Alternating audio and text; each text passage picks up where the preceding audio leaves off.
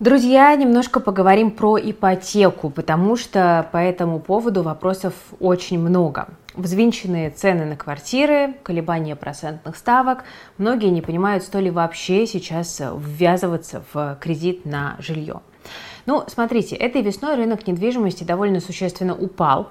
Помните, что ЦБ повысил ставку до 20%, э, поднялись ставки на обычные, на льготные кредиты, цены на жилье тоже росли, и к концу марта россияне потеряли интерес к ипотеке. Банки часто отказывали клиентам, а брать жилье там под 15-30% были готовы немногие, понятно, да, зарплаты, в отличие от ежемесячных платежей, у нас не росли. И вот до конца мая рынок сжимался, но ситуация стала меняться, когда ЦБ понизил ставку ставку до 9,5% годовых, а Путин поручил опустить ставку по льготной ипотеке до 7%. С небольшим опозданием банки стали снижать ставки на обычную ипотеку, и вот тут рынок э, ипотеки стал какие-то признаки жизни все-таки подавать.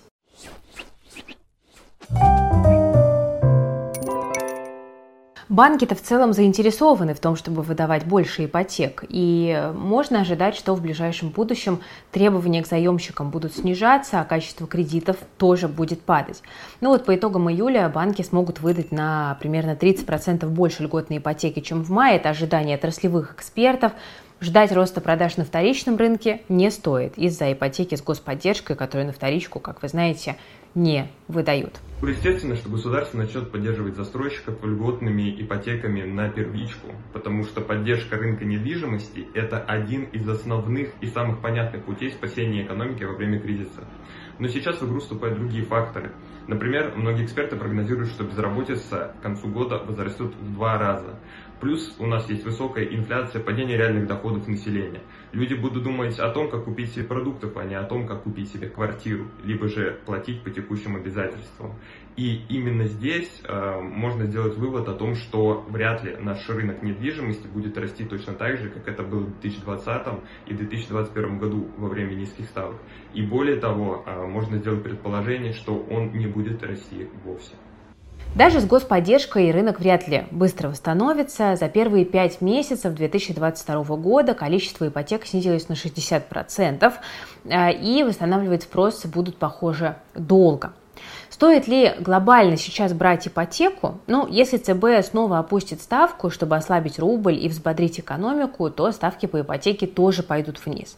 Ну вот, например, в Association of Real Estate Agencies полагают, что льготные кредиты можно выдавать там, до 4% годовых. Застройщики справятся, если государство будет их субсидировать. Но, правда, работать это будет по принципу «спасем одних, утопим других». Стройка важна, это множество рабочих мест, это около 10% ВВП, но при текущей ставке давать суды с низкой ставкой банкам будет, конечно, непросто.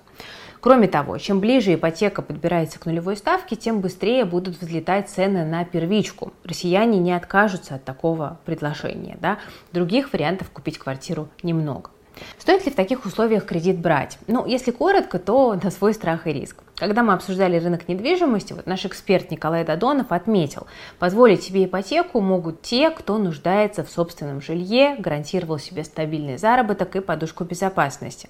Лучше, конечно, друзья, взвесить свои силы. Брать недвижимость в надежде на дальнейший рост рынка или под аренду не уверена, что это тот самый момент. Ну, мы вот тут с командой собрали основные данные по ипотечным программам. Они примерные. Для расчетов мы использовали однушку 30 квадратных метров и ориентировались на средние цены. Вот стоимость такой квартиры в Москве примерно 11 миллионов рублей. По России около 3 миллионов. Везде, где могли, мы выбирали фиксированные, то есть аннуитетные платежи. Срок 20 лет, первоначальный взнос 1 миллион рублей. Да, вот возьмем такие вводные. Окей, начнем с обычной рыночной ипотеки. Ставки от 10 до 12,5% сейчас. В регионах за однушку из примера нужно платить примерно 20 тысяч рублей в месяц, при средних зарплатах 55 примерно. Переплата 2,6 миллиона от изначальной цены. В Москве взносы до 100 тысяч рублей в месяц, а проценты примерно 13 миллионов. Те, кто оформлял обычную ипотеку 2-3 года назад, говорят, что за счет ставок под 7-8%, низкой стоимости жилья, ежемесячные выплаты относительно небольшие. Но это зависит от региона. Лучшие условия у тех, кто платит в полтора-два раза больше минималки. Кредит закроется быстрее, переплата по процентам снизится, а в случае кризиса можно вернуться к платежам по договору. Нормальный план. Дальше мат-капитал. Она, в принципе, мало отличается от обычной или льготной ипотеки. Деньги идут на первоначальный взнос или на погашение части кредита. Главный минус – банки неохотно рефинансируют такие займы. Родители обязаны выделить детям доли в квартире после погашения кредита, продать залоговую недвижимость, на которую претендует ребенок, как вы знаете, тяжелее. Еще один вариант – это комбо-ипотека. Ставки рыночные, но вместе с квартирой можно купить машину, место, кладовую или гараж. Такой кредит проще, проще обслуживать, а по условиям он, в общем-то, мало отличается от обычного. Еще одна опция – это сельская ипотека. Она рассчитана на людей, которые живут за городом или планируют туда перебраться.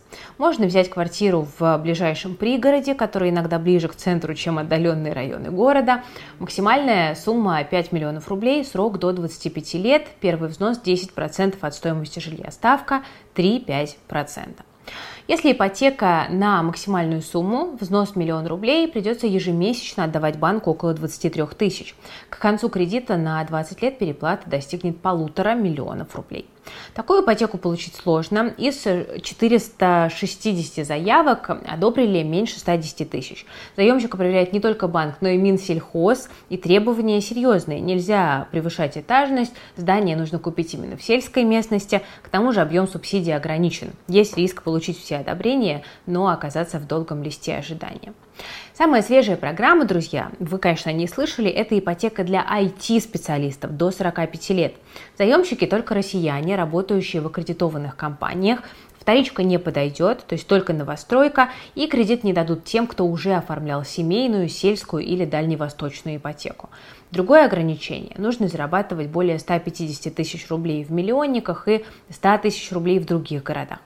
Ставка до 10%, первоначальный взнос от 15%. Максимальная сумма кредита 18 миллионов у жителей мегаполисов и вдвое ниже у остальных. Можно ее увеличить при помощи ставки рыночной.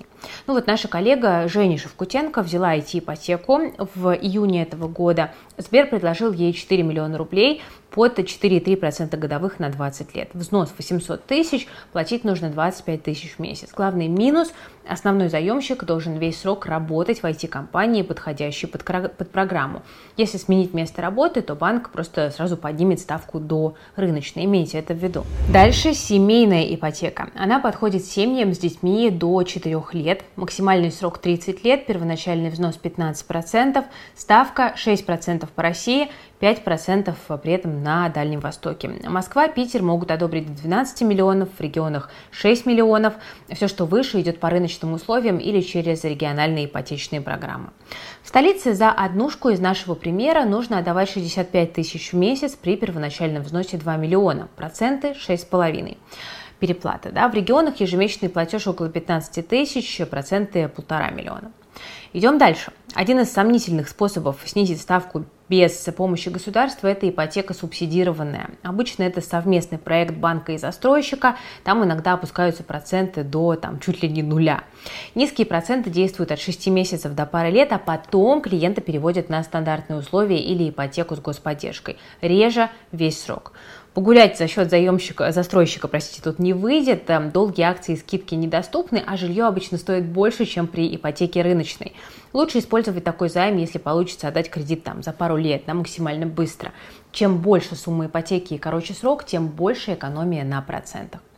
Дальше. Напомню, что военнослужащие могут оформить специальную ипотеку. У нее два отличия. Недвижимость будет в залоге у банка и у государства, а погашение происходит без участия заемщика. Пока он служит, будет получать деньги на специальный счет. Продать такую недвижимость нельзя, пока не закрыт кредит, но можно оформить переуступку другому военному.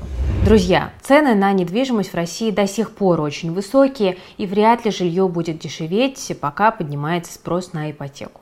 Вероятно, пока ЦБ не повышает ставку выше 10%, банки продолжат соревноваться за клиентов и предлагать им акции и выгодные программы. Это пока самый вероятный сценарий. Ну, вопрос в том, хватит ли у россиян доходов, чтобы брать и выплачивать кредиты при таких ценах на жилье.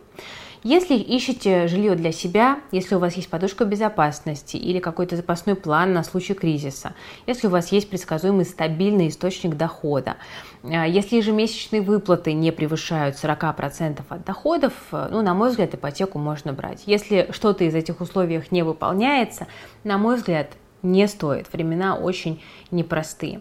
Ну и, собственно, делитесь в комментариях, э, брали ли вы э, ипотеку по каким-то специальным э, льготным программам, насколько выгодно это получилось, расскажите о своем опыте, ну и вообще, планируете ли вы сейчас в недвижимость в России инвестировать и там, на каких условиях, да, по какому принципу вы жилье выбираете. Давайте немножечко про это поговорим, потому что меня вот лично сейчас тема недвижки интересует достаточно сильно, и я знаю, что многих из вас тоже. Давайте поделимся опытом. У меня, друзья, на этом сегодня все. Спасибо за внимание. С вами была Кира Юхтенко, команда проекта Invest Future. Берегите себя и свои деньги. Всем пока.